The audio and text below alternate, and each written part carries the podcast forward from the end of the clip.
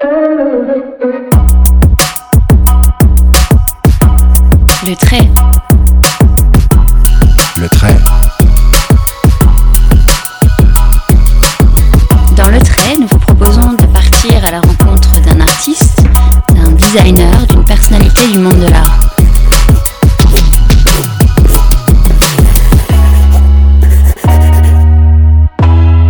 Quel a été leur cheminement? Sens donnent-ils à leur création? Comment pensent-ils le futur?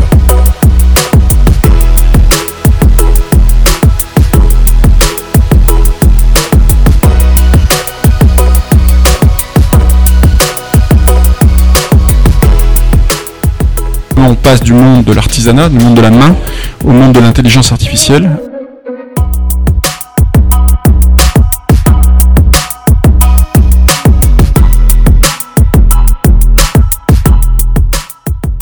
Considère aujourd'hui que je suis artiste, c'est-à-dire que j'ai- je me suis donné, je me suis construit une liberté qui me permet de faire ce que je veux. Mm.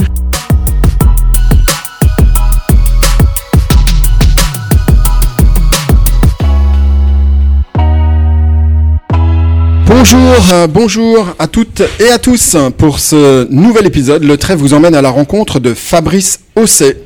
Fabrice Osset est architecte, architecte d'intérieur, mais aussi designer.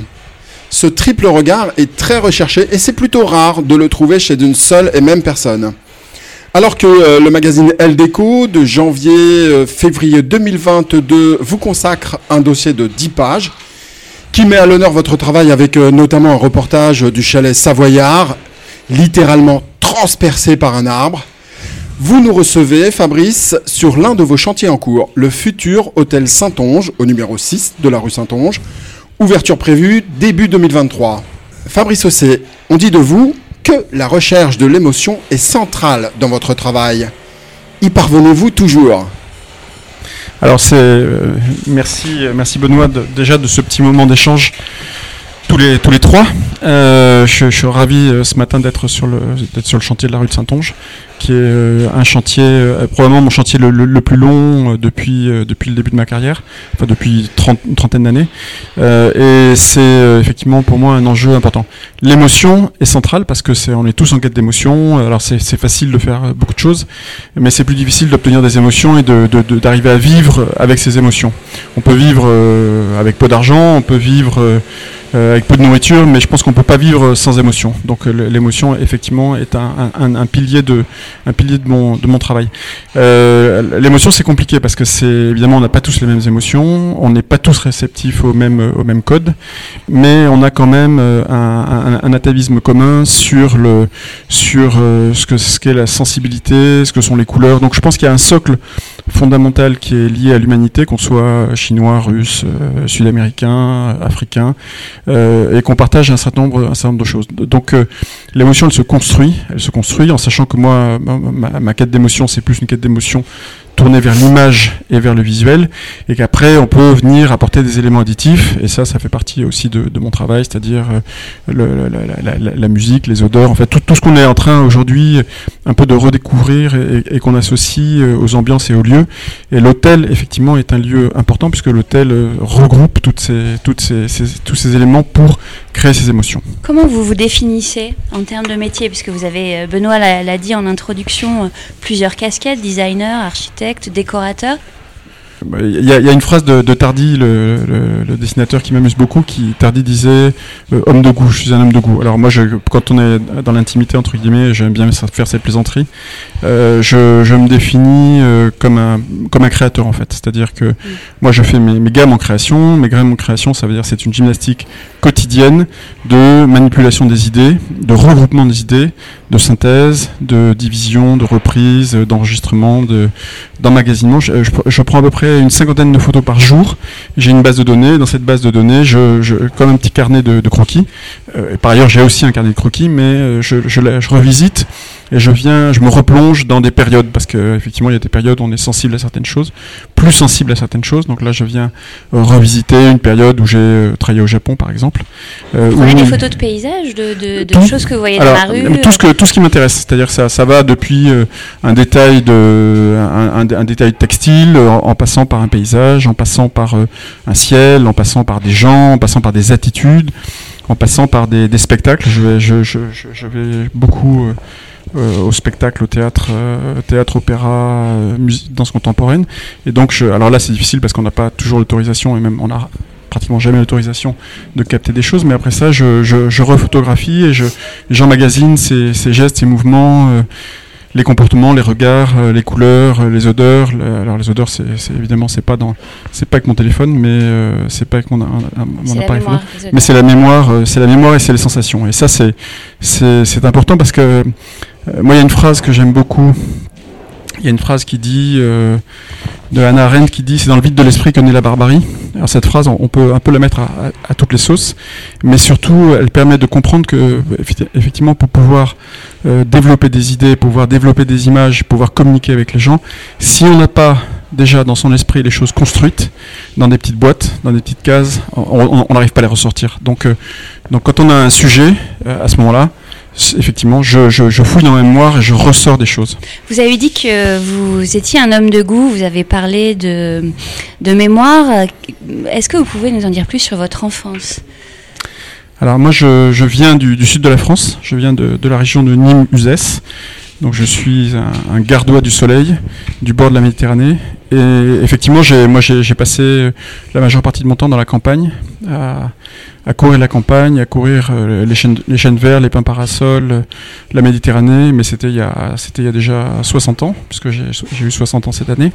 Donc c'est, c'est pas la Méditerranée qu'on connaît aujourd'hui, touristique euh, et ouverte à, tous les vents mais c'est plutôt la, Camargue l'hiver il y a, il y, a, il y a 30 ou 40 ans, enfin il y a plutôt 40, euh, 40 50 ans, c'était assez austère et les Cévennes aussi c'était assez austère, c'est c'est toujours un peu austère, mais c'est extrêmement euh, chargé et Mm.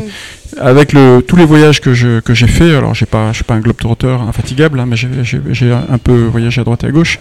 Je, je me rends compte que chaque fois que je retourne dans le sud et dans, dans la région d'Uzès, c'est vraiment mon ADN est là, quoi. C'est-à-dire Mhm. que c'est euh, ces paysages, cette lumière. euh, vous voyez, quand vous arrivez de Nîmes et que vous arrivez sur Arles l'été et que vous avez euh, cette, euh, cette cette lumière euh, qui est déjà presque la lumière de la Méditerranée sur ces paysages très plats, avec des dégradés de bleu, des dégradés de vert.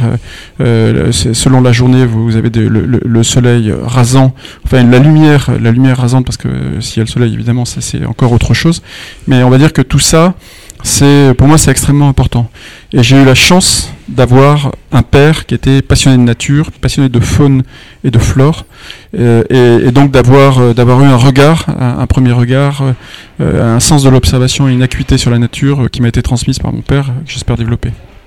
Que faisaient vos parents d'ailleurs On peut vous demander dans quel type Oui. de famille euh, Alors, ma mère a élevé quatre enfants, mais on va dire que c'est avec elle que j'ai appris le sens des objets, c'est-à-dire qu'elle elle était. Alors aujourd'hui, elle fait de la sculpture, elle fait des, des, des bronzes animaliers, elle, elle, d'ailleurs, je lui demande parfois de me faire des racous ou, ou de- des éléments de céramique que j'intègre dans mes objets ou dans mes, dans mes, dans mes tapisseries, sculptures et autres. Le raku qui est cet art euh, japonais hein, où on vient en fait. céramique, on vient euh, fumer la, la, la céramique euh, pour lui donner des, des, des teintes, des couleurs, enfin plutôt des gris en fait. Des gris et des blancs. Euh, et mon père, lui, euh, travaillait dans la société de mon grand-père, donc euh, rien d'extraordinaire, mais rien d'extraordinaire professionnellement, mais en revanche, c'était un homme extrêmement cultivé.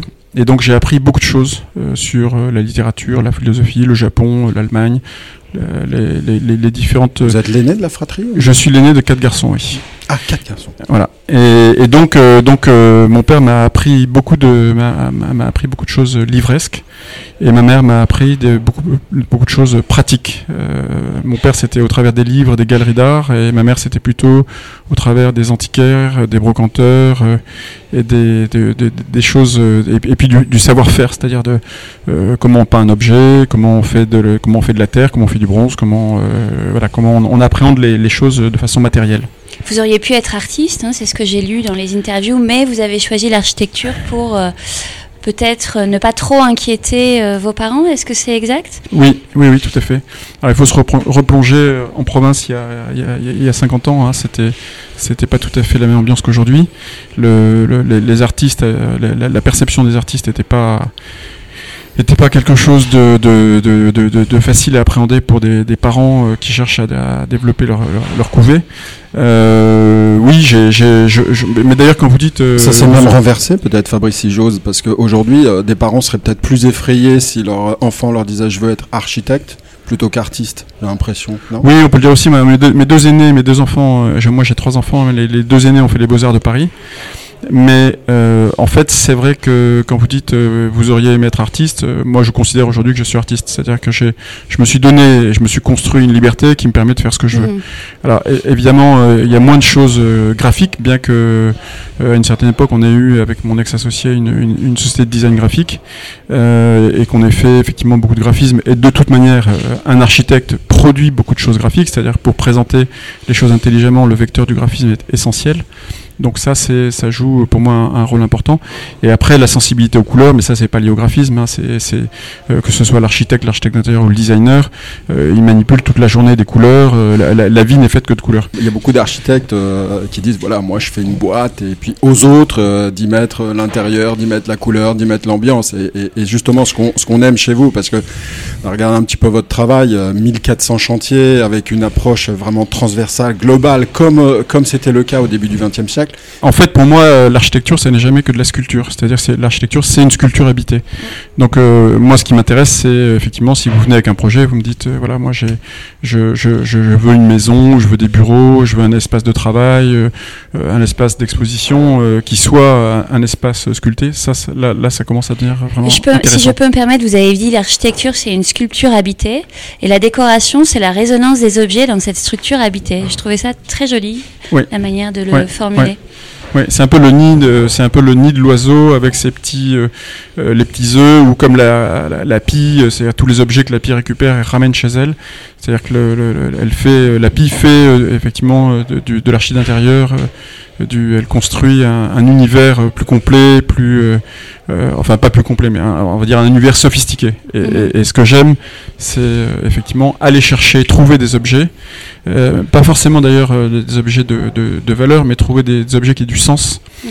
Et, et, pour moi, le travail de styliste, c'est-à-dire la notion de cohérence dans le sens, c'est super important. C'est-à-dire que la vibration des objets, des différents objets dans un intérieur. Mhm. Alors moi je dis un intérieur, hein, c'est pas, ça veut pas dire forcément une résidence, ça, ça peut être effectivement un hôtel ou ça peut être des bureaux. Euh, c'est euh, très important parce que c'est, tous les objets sont en résonance. Et ce que j'aime par-dessus tout, c'est les faire tourner. C'est-à-dire mhm. que il euh, y a des gens qui achètent des objets ou qui, qui vénèrent l'armoire de la grand-mère sur plusieurs générations. Bah ça c'est pas c'est pas trop mon, truc. Évidemment il y a des objets de, de famille que j'aime parce que certains objets peuvent me rappeler euh, peuvent me rappeler des souvenirs euh, de mon enfance, mais c'est surtout euh, de, de, pouvoir découvrir des choses et dans cette idée de dynamique de pouvoir effectivement changer les objets, les faire évoluer et faire changer le rapport des choses comme moi je change dans mon rapport à, à, la nature et à, l'environnement extérieur qui évidemment nous influence tous. Ce qui fait penser à un poème de Baudelaire, La résonance. Mais quand vous dites résonance, ça renvoie aussi à la transversalité dont on parlait en début de l'interview. Oui. Comment vous faites pour, euh, quand vous rentrez dans un chantier ou dans un appartement, puisque vous avez différents types de, de, de, lieux, euh, comment vous, travaillez cette résonance?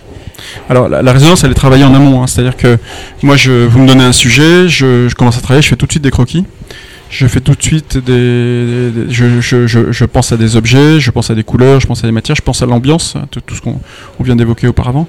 Et donc je, regarde comment je peux retranscrire en fonction de vous qui me, qui me demandez quelque chose, en fonction, en fonction du, lieu euh, dans lequel vous voulez implanter euh, cette, cette, ce nouvel espace. Euh, si vous me demandez effectivement si c'est votre maison, bah, évidemment on, va parler de vous, de, de, de votre famille, des gens avec qui vous vivez, comment vous vivez, comment vous vous nourrissez, qui vous recevez, vous recevez, vous recevez pas, euh, comment vous vivez dans cet espace et comment vous voulez euh, projeter l'avenir et les interactions humaines. Et à partir de là, euh, c'est quel est votre degré de perception de, la douceur, du confort, de, ce qui fait pour vous un, réveil le matin, quelle lumière, quelle lumière le matin, quelle lumière à midi, quelle lumière le soir. Et, et, sur ce genre de, choses, il y, a quelque chose que j'apprécie particulièrement, c'est je, je, je, je soigne les, les, réseaux d'éclairage parce que c'est vrai que pour moi le, luxe c'est de pouvoir à chaque heure changer les éclairages et avec les éclairages ça vous permet de, donner des aspects différents de l'espace dans lequel vous êtes. Il n'y a, pas d'architecture sans lumière et il n'y a pas de couleur sans lumière. Évidemment la lumière c'est la source de tout. Et c'est ça qui fait euh, la richesse de, bah, la richesse de la vie. Hein. C'est-à-dire que c'est bien au-delà des, euh, appartements, bien au-delà des, meubles. C'est euh, la, première chose, la première transformation qu'on puisse opérer chez soi, et c'est pas une question d'argent, c'est juste moduler la lumière. Et moduler la lumière, ça veut dire avoir des rideaux. C'est le matin comment vous laissez entrer la lumière, le soir comment vous vous séparez de l'extérieur, ou comment au contraire vous restez en adéquation. Là, sur le chantier à la montagne en, Haute-Savoie, il y a des, petites ouvertures qui sont des anciennes ouvertures d'étables. Et, et, la nuit, en hiver, quand vous avez la neige, avec la lune, évidemment, ça dégage une clarté incroyable. Et chaque fenêtre est un petit tableau en fait. Hein. Alors un petit tableau, c'est d'un mètre carré, hein, c'est pas, pas si petit que ça. Le tableau, c'est la nature et c'est la puissance de la nature qui donne cette, cette profondeur euh, aux espaces. Oui, parce qu'il y a le mot résonance, mais il y a aussi le mot vibration chez vous qui est très important. Oui, tout à fait. Tout à fait. Euh, résonance et vibration. Vibration, c'est. Euh, euh, les, les, alors, euh, Benoît me posait dans, la, dans, dans, son, dans son questionnaire, me disait mais quelle est votre couleur, euh, quelle est votre couleur préférée Oui, on a un questionnaire, donc les auditeurs pourront retrouver les, réponses de Fabrice Osset et de toutes les personnes qu'on a interviewées sur notre site internet. Un questionnaire à la Proust, et donc l'une des questions c'est quelle est votre couleur préférée Alors moi j'ai pas de couleur préférée. Les couleurs c'est comme les notes, c'est-à-dire que chaque note existe, mais elle, elle, ne, ne fonctionne que en relation les unes avec les autres, et donc c'est l'ensemble des notes qui crée la symphonie ou qui crée la le, morceau de musique, les couleurs, c'est exactement la même chose. Ce sont les rapports des couleurs euh, les unes aux autres, et selon chaque période, euh, selon chaque période, on retrouve euh, les signatures chromatiques avec une lecture un, peu fine. On retrouve chaque, tout par tranche de 10 ans, on peut retrouver le pays, et on peut retrouver le lieu, et donc ça, pour moi, c'est un plaisir sans fin parce que justement, euh, que ce soit dans les primitifs italiens, dans les pompiers de la fin du 19e siècle, euh, dans, les, dans les artistes contemporains aujourd'hui, les signatures chromatiques sont d'une puissance euh, inouïe. Vous êtes habillé en noir, est-ce que ça signifie quelque chose aujourd'hui? Alors, je suis habillé en noir, je, vais vous dire, c'est en, même temps, tout en noir, oui. J'ai un, manteau noir parce qu'il fait un peu frais sur le chantier, là. je suis habillé en noir parce que c'est un, un, parti pris simple, en fait, c'est-à-dire que, évidemment, le noir et les chantiers, ça marche pas forcément très bien euh, entre la poussière de ciment, poussière de plâtre euh, et tout le reste. Bah là, je vous confirme, vos bas de pantalon sont déjà. Euh, mais c'est, c'est, en fait, c'est un peu la, en même temps la solution de facilité. Et bon, là, j'ai pas d'écharpe, j'ai pas, j'ai un, col roulé, mais c'est après ça, j'aime bien dans ce temps remettre une, une touche de couleur. Et, et, je, de toute manière, le, le, le, porter du noir, que ce soit pour un homme ou pour une femme, c'est une, une, forme d'élégance et de simplicité. Voilà. Mhm. Donc c'est ça. Je vous, je vous charrie un peu. Hein, parce que non, bien on sûr, parle des couleurs et. Oui, oui, tout à fait, tout à fait. Je reviens sur, sur votre travail. Donc, votre échelle de, de prédilection, c'est celle de, de, de, la maison individuelle, de l'hôtel particulier, comme, comme là, le, le, cas qui nous préoccupe ici à l'hôtel de Saint-Onge, le petit bâtiment, la maison, la boutique aussi ou des restaurants. Et dans votre recette, euh, finalement, j'ai regardé un petit peu tout ça. Moi, je vois deux ingrédients euh, majeurs. Euh, effectivement, euh, il a pas, vous ne faites pas du, du Fabrice Osset, mais on retrouve des, des points qui, communs. L'éclectisme, je vois un regard, moi, à 360, et je vois des références aux architectes américains, russes, japonais, euh, un peu dans votre travail. Et puis un deuxième point commun que, j'arrive à dégager, vous me direz si je me trompe, il y a parfois un détail que vous traitez, un détail majestueux que vous sublimez, que vous traitez en majesté, et qui, personnifie un petit peu euh, le, projet. Oui, tout à fait. Alors moi, ce, que je, déteste, par exemple, c'est de, de, saupoudrer les choses de, la même façon du début à la fin. Euh, C'est-à-dire que la, mise en scène, l'émotion, elle, ne peut exister que sur des crêtes. C'est-à-dire que vous avez une émotion si tout d'un coup euh, vous êtes dans une espèce de calme et vous avez quelque chose, euh, il se, passe quelque chose, vous avez un choc, vous, avez, vous, percevez quelque chose. Donc il y, a un, il y a un relief. Et ça, c'est euh, cette idée de relief, c'est-à-dire d'émotion, ça se construit. C'est-à-dire que vous, vous arrivez à un endroit et vous avez une pièce qui est plus importante, vous avez un détail qui est plus important, vous avez un éclairage qui est plus important, et donc mettre l'accent sur les choses, et puis cette espèce d'algorithme, c'est-à-dire de, de, de, phase calme et puis d'éléments de, relief et puis calme. Euh, c'est ça qui, qui, qui, crée euh, la richesse d'une architecture. C'est-à-dire que si tout était euh, dans l'intensité, d'abord on n'arriverait pas à, supporter ça en permanence. Et si tout était dans la, dans la, la douceur, là encore, au bout d'un moment, on se lasse des choses.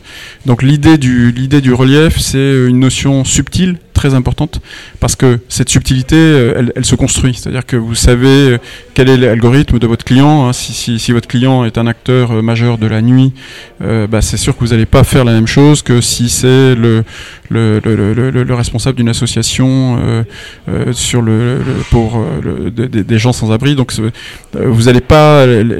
chacun, on a notre propre algorithme et moi, mon travail, c'est déjà de percevoir dans quel algorithme vous êtes et qu'est-ce qui va faire que vous allez à tel moment avoir envie de telle émotion, euh, si vous êtes euh, sensible euh, au bain, au parfum, si la salle de si la salle de bain joue pour vous un, rôle important, ou si au contraire c'est votre bureau ou l'endroit dans lequel vous vous sentez bien et vous recueillez, ou au contraire si vous êtes évidemment si vous êtes à la montagne, l'interaction avec le paysage et, dans le cadre du paysage, est-ce que vous êtes un skieur fou ou au contraire dans la méditation et l'observation de la nature? Quels sont les chantiers que vous préférez faire alors j'ai pas de chantier préféré. Ce que je préfère, c'est la, c'est dans la relation avec mon client. Mhm. C'est-à-dire que effectivement, le, chaque client induit une typologie de, de, de relation. Donc déjà, c'est, bien se, bien se comprendre, bien échanger. Ce qui est pas toujours facile parce que c'est tous les clients ne sont pas disponibles.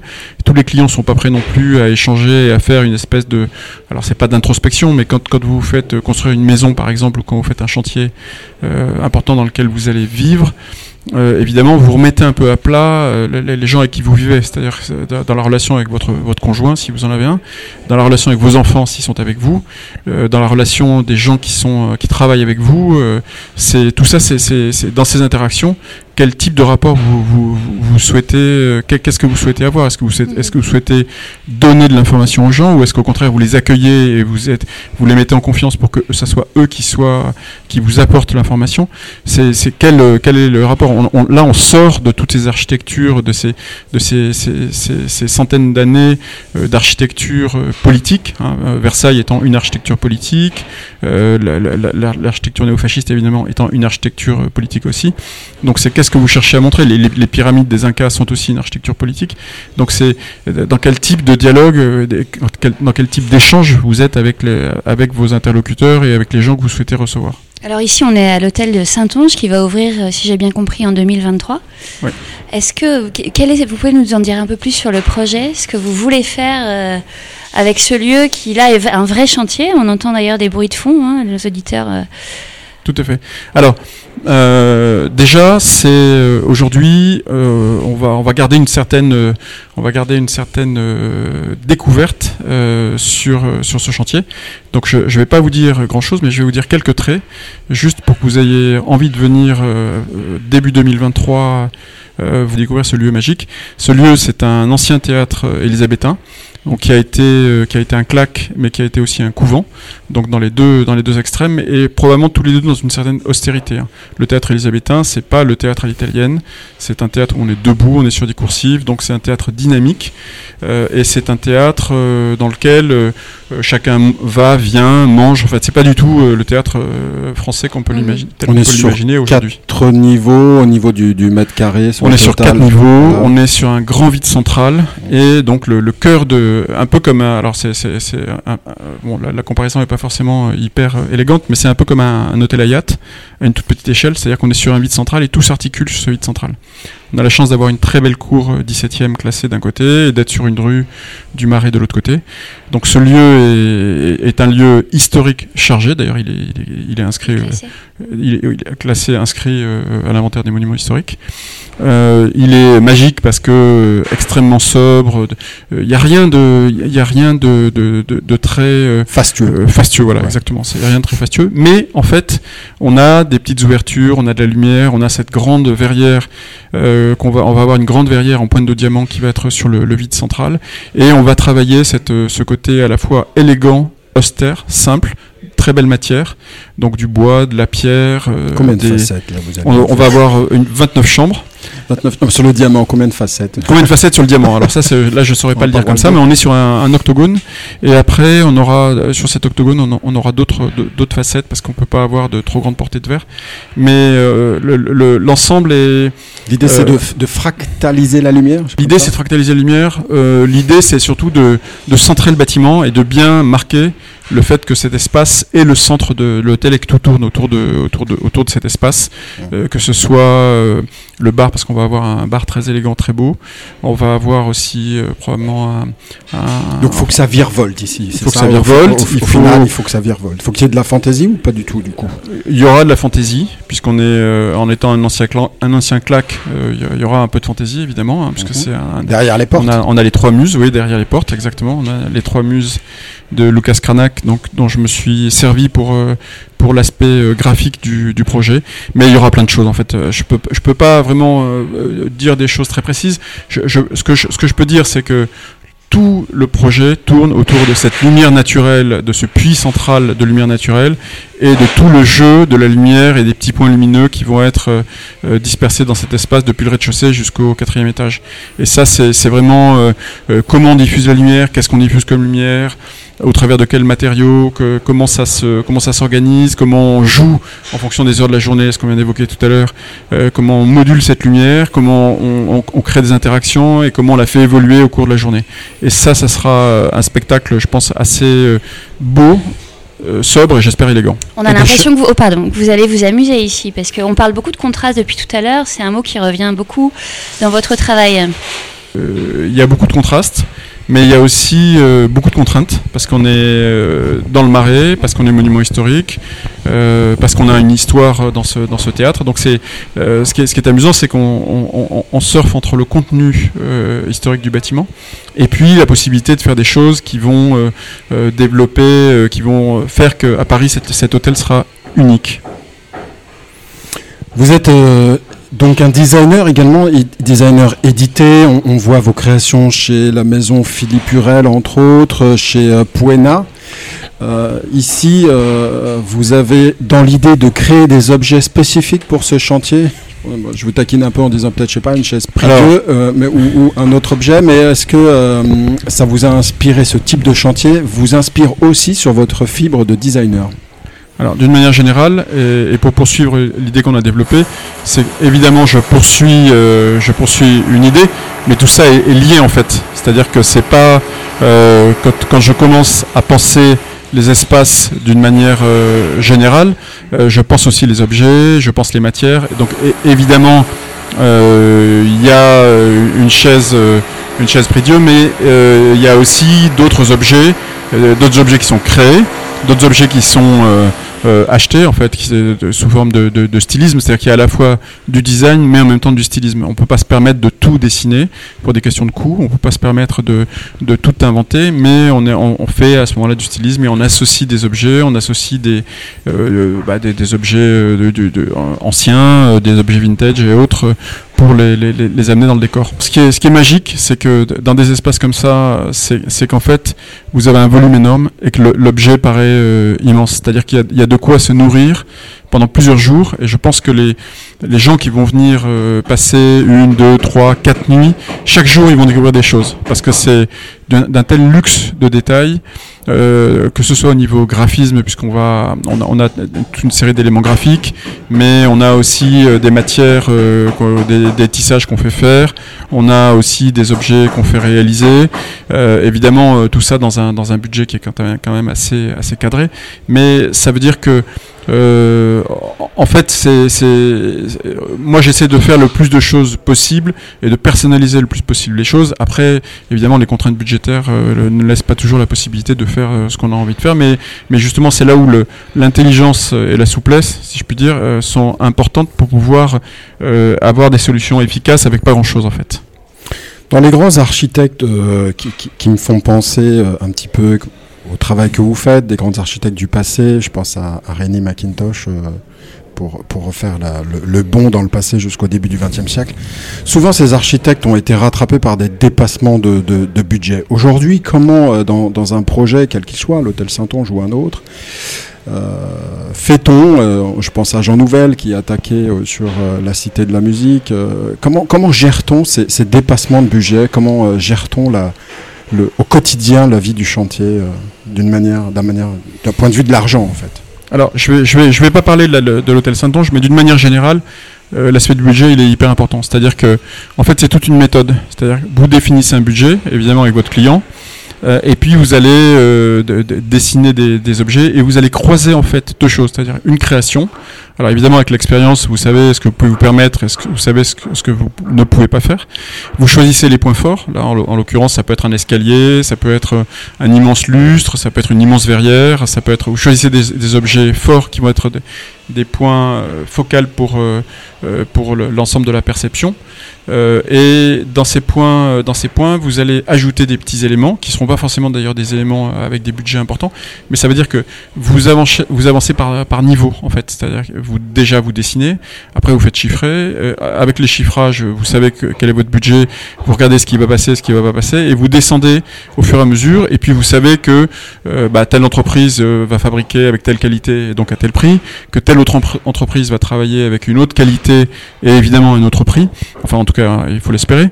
Euh, donc ça veut dire que, en, fait, c'est un travail qui est, qui est assez fastidieux. Ça veut dire que ça demande une grande connaissance, un, des matériaux, deux, des savoir-faire des entreprises, parce que vous avez des entreprises qui sont très, intelligentes et qui ont des, capacités de savoir-faire énormes, et donc qui sont capables de, de, travailler avec vous dans le sens d'économie, tout en gardant l'idée de départ et en, allant vers l'objectif de euh, d'avoir un objet brillant, d'avoir un objet présent, d'avoir un objet euh, euh, facile à manipuler, voilà, en gardant les, différents critères. Et ça, c'est vraiment une expertise, c'est-à-dire que moi, ça fait 32 ans que je fais ce métier, mais euh, je sais si je veux travailler du cristal avec qui, vers qui je me tourne, je sais que si je veux travailler du béton vers qui je me tourne, si je veux travailler de la serrurerie vers qui me tourner, et après ça dans la serrurerie il y a, il y a, 10 10 typologies de serruriers différents. Et après, je sais vers quel pays euh, on peut aller euh, pour avoir des choses euh, moins chères, pas trop chères, élégantes, moins élégantes, dans de beaux matériaux, des matériaux plus simples. Donc ça, c'est un peu comme un chef cuisinier. Et moi, j'aime bien faire cette comparaison avec les chefs. Hein, le chef, il a à peu près le même travail, le même job que l'architecte.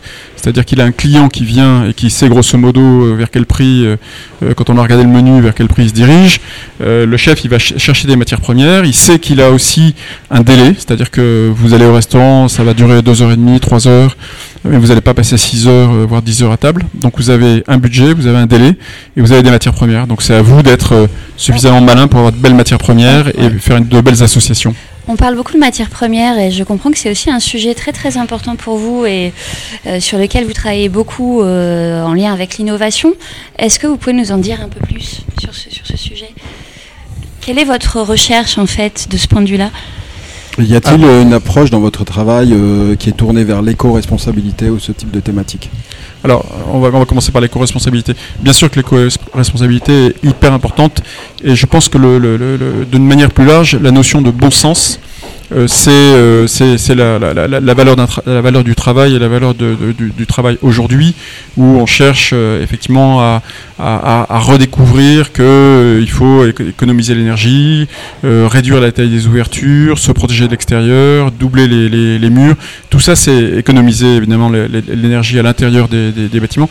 Tout ça, ça n'est que du bon sens. Après, encore faut-il arriver à mettre le la musique sur papier et que tout le monde l'accepte. Là, je, fais une maison à Trouville et par exemple, euh, cette maison, euh, mon client a une maison euh, qui a été inscrite par la, par la, par la ville et sur laquelle on n'a pas le droit de, on a le droit de rien faire, on n'a pas le droit de la, toucher, on n'a pas le droit de s'appuyer, on n'a pas le droit de modifier le volume.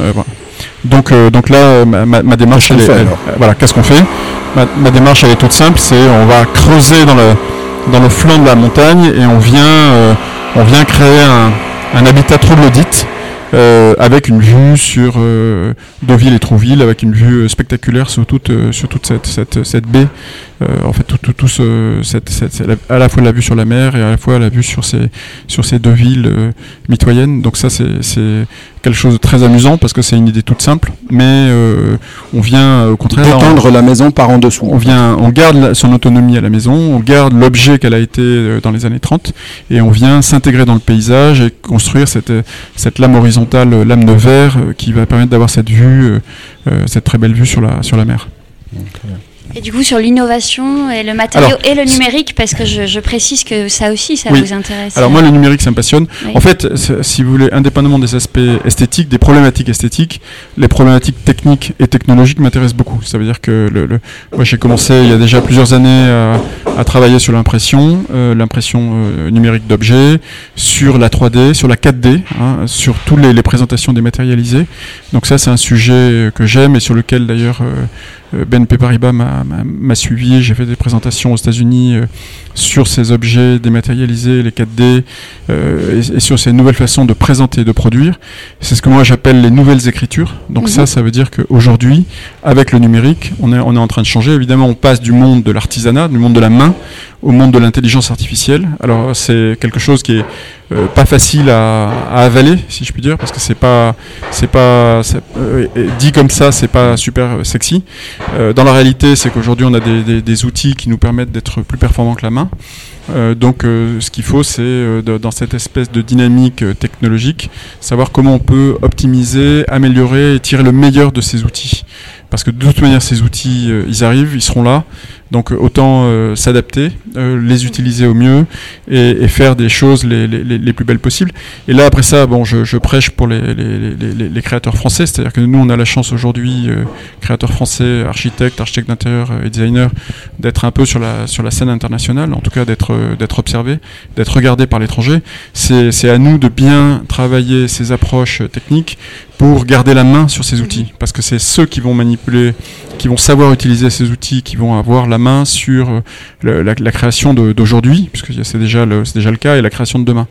Et dans mes meubles, euh, effectivement, beaucoup de mes meubles sont assez simples, mais en fait, derrière, il y a beaucoup de robots, et j'essaie d'utiliser le plus possible les robots pour euh, justement euh, avoir des choses qui soient à la fois très précises, euh, mais en même temps pouvoir pouvoir utiliser la technologie au mieux. Alors il y a une petite phrase que j'aime bien aussi, c'est c'est pas le, le, stylo qui fait le roman.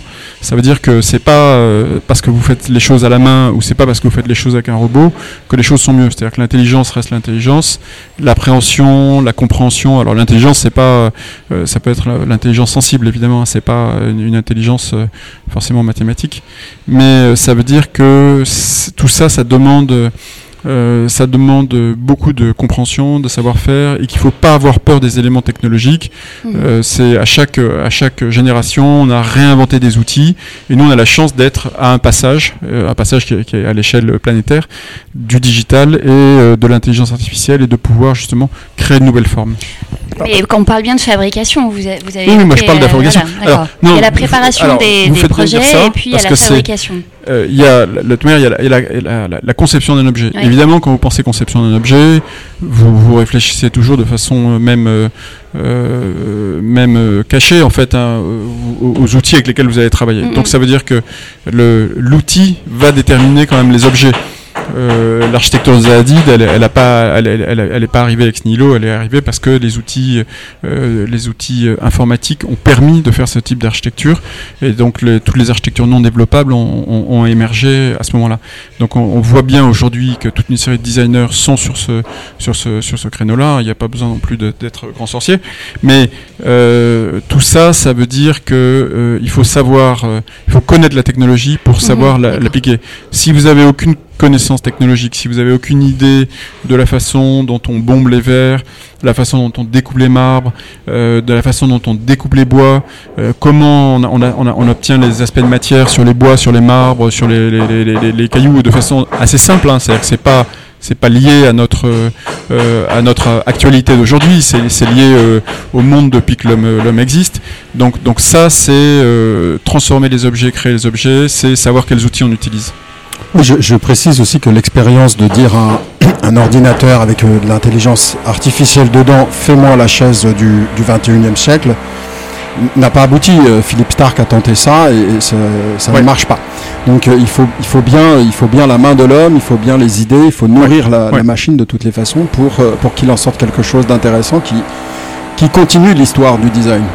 Alors, nous, ce qu'on essaie de faire, alors c'est un peu un, exercice de style, hein, c'est-à-dire qu'on essaie de nos ordinateurs du bureau de créer directement les fichiers qui vont sur les robots. Mhm. Euh, ça, alors, ça, marche, hein, mais je ne vous cache pas que c'est laborieux, euh, parce que c'est euh, travailler avec des fichiers qui vont aller directement sur les robots, ça veut dire qu'il faut déjà connaître les formats, savoir comment on va travailler, qu'est-ce qu'on va faire exactement, ça veut dire utiliser de nouveaux logiciels, ça veut dire utiliser plusieurs logiciels, évidemment. donc c'est possible, c'est pas du tout simple, c'est même assez compliqué. Mais euh, euh, ce qui est bien, c'est que une fois qu'on connaît l'outil, une fois qu'on connaît le, langage, euh, c'est d'une simplicité et surtout, ça nous permet de dupliquer des objets, de les corriger, de les améliorer et voir. Alors là, on revient sur notre idée d'économie de, circulaire, de pouvoir produire les mêmes objets avec la même qualité n'importe où dans le monde. Ça, c'est aussi un sujet qui m'intéresse beaucoup, c'est-à-dire dire, voilà, on, on labellise dans le monde un certain nombre de lieux qui vont être des laboratoires, euh, des, Fab Labs où on va pouvoir produire les objets exactement comme on le souhaite. Donc pas de transport, euh, pas pas d'énergie euh, dépensée, une économie maximale sur la, fabrication, les outils, les transports, les matières, voire même utiliser les matériaux locaux. Et là encore, autre sujet, c'est j'étais en, en, Ouzbékistan par exemple, hein, et en Ouzbékistan, ce que j'ai proposé aux promoteurs avec lesquels j'étais en contact, c'est de, produire local, c'est-à-dire d'arrêter de dire euh, on va produire en France et on va vous envoyer ça là-bas, et alors qu'on pourrait très bien, plutôt que de dire on, produit en France produire en Ouzbékistan où ils ont un artisanat, des savoir-faire et des, qualités de, réalisation qui sont super. Évidemment, ça demande plus de temps, évidemment, ça demande de la formation, évidemment, c'est plus compliqué. Alors, je vous challenge, ok, je, reprends cette idée. Est-ce que euh, dans vos euh, meubles, euh, il y a des, meubles que vous avez dessinés, conçus, qui sont aujourd'hui fabriqués en France, sur lesquels on peut faire cet exercice-là, de dire, ok, alors c'est pas Poena qui va le fabriquer, ce sera l'équivalent de Poena en Ouzbékistan ou l'équivalent du menuisier pour pour un meuble en bois Est-ce que ça c'est possible? Est-ce que c'est envisageable? Alors oui, c'est possible. Alors ça va pas être un meuble en bois, mais ça sera plutôt un tapis en alpaga. Euh, oui, il faut s'adapter au local. Il faut s'adapter au local, oui, voilà, c'est ça. Donc, euh, donc là, avec la, avec la pandémie, il y a un certain nombre de choses qu'on produisait à Katmandou. Euh, alors pourquoi à Katmandou? Parce qu'en fait, ils ont, euh, ils savent, euh, ils arrivent à, tisser de la laine et du métal. alors quand je parle de métal, ce sont, des petites, des petits plats de, métal qui font à peu près 6 mm de, de large sur 20 dixièmes, c'est-à-dire 2 mm d'épaisseur. Et tisser ça aujourd'hui en France, ça n'est pas possible. Enfin, moi, j'ai pas trouvé les gens qui soient capables de le faire. Mmh. et donc, c'est à Katmandou, ils m'ont dit non, pas de problème. On fait les laines, on vous fait les couleurs et on vient vous tisser. Mais en revanche, nous, on n'a pas de métal, donc vous vous débrouillez pour nous envoyer le pour nous envoyer le métal. Et c'est ce qu'on a fait, c'est-à-dire qu'on a euh, évidemment acheté le métal en France euh, et puis euh, on l'a fait découper. Alors malheureusement on l'a fait découper au Portugal parce qu'on n'avait pas les cisailles, les bonnes cisailles pour découper les éléments et puis on a envoyé tout ça par avion à Katmandou et on a tissé, on a fait des, matières extraordinaires, en fait de très très belle qualité. Et avec la pandémie, donc on, fabriquait nos, tapis donc à, à, Katmandou et puis tout d'un coup on nous a dit bah non Katmandou il y a des problèmes. Donc euh, je, me suis tourné vers le Pérou, puisque la pandémie n'était pas encore arrivée. Et je me suis tourné vers l'alpaga, parce que c'est une matière qui m'intéressait. Hein. L'alpaga a la, capacité d'attraper la lumière d'une façon extraordinaire. Très belle, très belle matière. Bon, évidemment, euh, plus cher que la laine. Hein. qu'on a découvert avec euh, Sarah Bader-Schmidt, qu'on a interrogé. Ah, d'accord. Effectivement. Et donc, donc voilà. Donc on a, j'ai commencé à, produire. Ouais, au Pérou, des, tapis en, en, alors aussi. Alors non, en Ouzbékistan, ils ont d'autres d'autres choses. Ils ont de la, paille, par exemple, la marqueterie de paille. Ils sont très très forts en marqueterie de paille. Ils ont l'artisanat très développé là-dessus. Bon, après, il faut voir si la qualité euh, est au rendez-vous, mais moi, ce que j'ai vu déjà dans un premier temps me paraît tout à fait intéressant. Donc, euh, mais il n'y a pas que ça. Hein. C'est-à-dire que dans le, on, va dire qu'il y a ces, artisanats. Euh, sont à découvrir et qu'il y a des possibilités incroyables. Mais voilà, ça demande un peu de temps pour investir les lieux. Merci beaucoup Fabrice Osset, merci de nous avoir reçus en condition. Alors on s'excuse, euh, on est parce qu'il y a eu un peu de bruit pendant l'interview, mais au moins c'est une vraie interview euh, Ça fait sur le charme. Exactement. On a une tradition dans l'émission, c'est de demander à nos interviewés ce que signifie pour eux le trait. Alors on vous pose la question aussi, Fabrice. Est-ce que vous préférez faire un dessin, nous écrire quelque chose? Voilà, le champ est libre. Alors moi je peux vous faire un dessin bien sûr, mais je peut-être pas tout de suite comme ça avec le micro. Quand je pense trait, je pense trait d'union, et, je pense euh, surtout euh, euh, transmission, tradition, partager. Et, et, je dis juste un petit mot sur mon équipe parce que c'est évidemment je travaille pas seul.